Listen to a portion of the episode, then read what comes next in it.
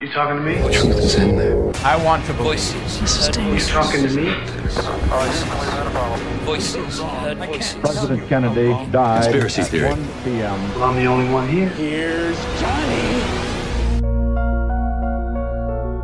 Em 1904, o britânico de origem escocesa James Matthew Barrie escreveu uma peça de teatro de nome Peter Pan or The Boy Who Wouldn't Grow e que alguns anos mais tarde foi transformado em livro recebendo o nome de Peter and Wendy e que toda a gente se habituou a chamar apenas de Peter Pan. Oh, Peter Pan. Peter Pan! A história narra as aventuras de um menino que se recusa a crescer e que tem como principal aliada uma fada, Tinkerbell, mais conhecida por Sininho. O livro sofreu várias adaptações, mas a versão que é mundialmente mais conhecida é de Walt Disney. A personagem Sininho mereceu até honras de destaque com a produção de filmes em que a pequena fada é a principal protagonista. Come forward, Tinker Fairies, and welcome the newest member of your talent guild, Tinkerbell. De facto, o mundo encantado, o mundo da fantasia, cativa até os corações mais empedernidos. E sejamos francos, quem é que não gostaria de ter no seu jardim ou no vaso da varanda lá de casa uma fada com quem pudesse falar todos os dias? Muitas vezes, o que apetece mesmo é entrar no roupeiro do quarto e sair do lado de lá numa Nárnia qualquer. Fadas, duendes e elfos povoam há muito o imaginário popular e alimentam a nossa criatividade. Por exemplo, a Islândia é conhecida pelas fantásticas auroras boreais, pela sua deslumbrante paisagem e pelos duendes ou Uldfolks, o povo escondido, como são designados. It's kind of unimaginable not believing in him. My grandmother had an elf friend in a rock. The elves come to me in my dreams. Uma sondagem recente realizada naquele país concluiu que cerca de 54% dos islandeses, 54%, acreditam na existência destes seres fantásticos.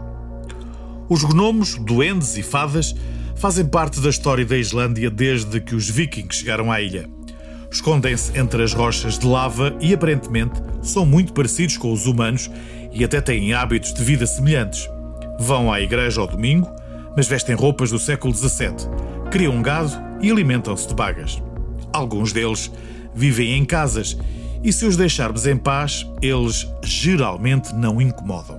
Para a presidente da Câmara de Reykjavik, a capital do país, Hanna Birna Christiandóttir, os islandeses cresceram com a crença de que os doentes existem. The elves is something that we are actually brought up with. It's just a part of our mindset. It's not São muitos e têm uma função de proteção não só dos humanos, como também e principalmente da natureza, coisa que nós já não conseguimos fazer.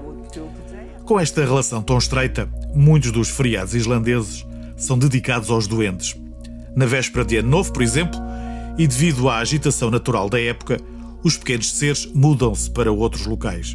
Quando isso acontece, os islandeses acendem velas para os ajudar a encontrar o caminho de volta à casa. Talvez seja por isso mesmo que o antropólogo Magnus Caferdinsson tenha decidido há 33 anos inaugurar uma escola de doentes em Reykjavik e na qual os alunos aprendem tudo o que se sabe sobre elfos, gnomos, anões, fadas e trolls, onde vivem, como são, quais as suas ideias sobre os humanos e, sobretudo, como nos devemos relacionar com eles. Well, according to my files, there are at least 13 different types of elves. They are from 5 centimeters up to meters. A Elf School, assim se chama o estabelecimento de ensino, explica tudo, com especial ênfase à forma como os elfos salvaram centenas de vidas de islandeses ao longo dos séculos. As propinas variam entre 56 e 64 euros por aluno e contempla tudo: o livro de estudo de 70 páginas em inglês, alemão ou sueco, o café, o chá, o melhor pão do país e panquecas com geleia e creme, para quem gosta. De facto, as relações com os elfos é levada muito a sério na Islândia. É muito comum, por exemplo, os passeios contornarem pequenas rochas em vez de as retirarem, e até mesmo as estradas se dividem em duas faixas quando nada o faria supor, ou sem razão aparente, tudo para proteger os Uldefolk. Também as fábricas, represas e hospitais são modificadas para proteger os elfos, ou pelo menos adiadas, para que eles tenham tempo de se mudar em paz. Há mesmo casos em que, a propósito da construção de grandes empreendimentos, são chamados especialistas com poderes clarividentes para assegurar que os elfos não sofram nenhum impacto prejudicial. Em 2015, os islandeses conseguiram impedir a concretização do projeto de construção de uma estrada que iria cortar, literalmente, um campo de lava na península de Alfatans. Segundo os habitantes locais, a obra perturbaria um rochedo de 30 toneladas que era uma igreja de elfos. O governo islandês decidiu então trabalhar com uma médium que afirmava conversar com os pequenos seres e, em cooperação com eles, o rochedo foi movido para outro local. Mas não é apenas na Islândia que a relação com o povo oculto é levada muito a sério. No norte da Irlanda e também na Escócia, as fadas, elfos e duendes é uma coisa levada muito a sério. Tal como o faz Dom Miguel de Bragança, irmão de Dom Duarte Pio, o legítimo herdeiro do trono português. Eles uh, gostam de brincadeiras e, e, normalmente de brincadeiras divertidas e agradáveis, não é? Para Dom Miguel, os duendes e elfos são um povo simpático e de convivência fácil.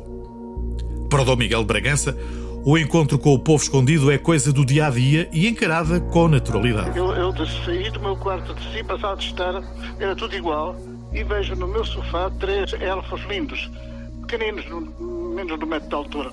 E, e então eu até disse, olha, são lindos demais para ser verdade. Eu acredito que eram dois machos e uma fêmea, parece. E depois eu disse, olha, vou trazer uma água de colónia quando for a Paris, mas depois lá em Paris não encontrei o frasco que eu, que eu tinha visualizado, encontrei em Veneza, então pus lá. Agora já sabe. Se por acaso durante o seu próximo passeio se deparar com um pó amarelo, pode não ser pólen. Pode haver uma qualquer sininho a chamar por si.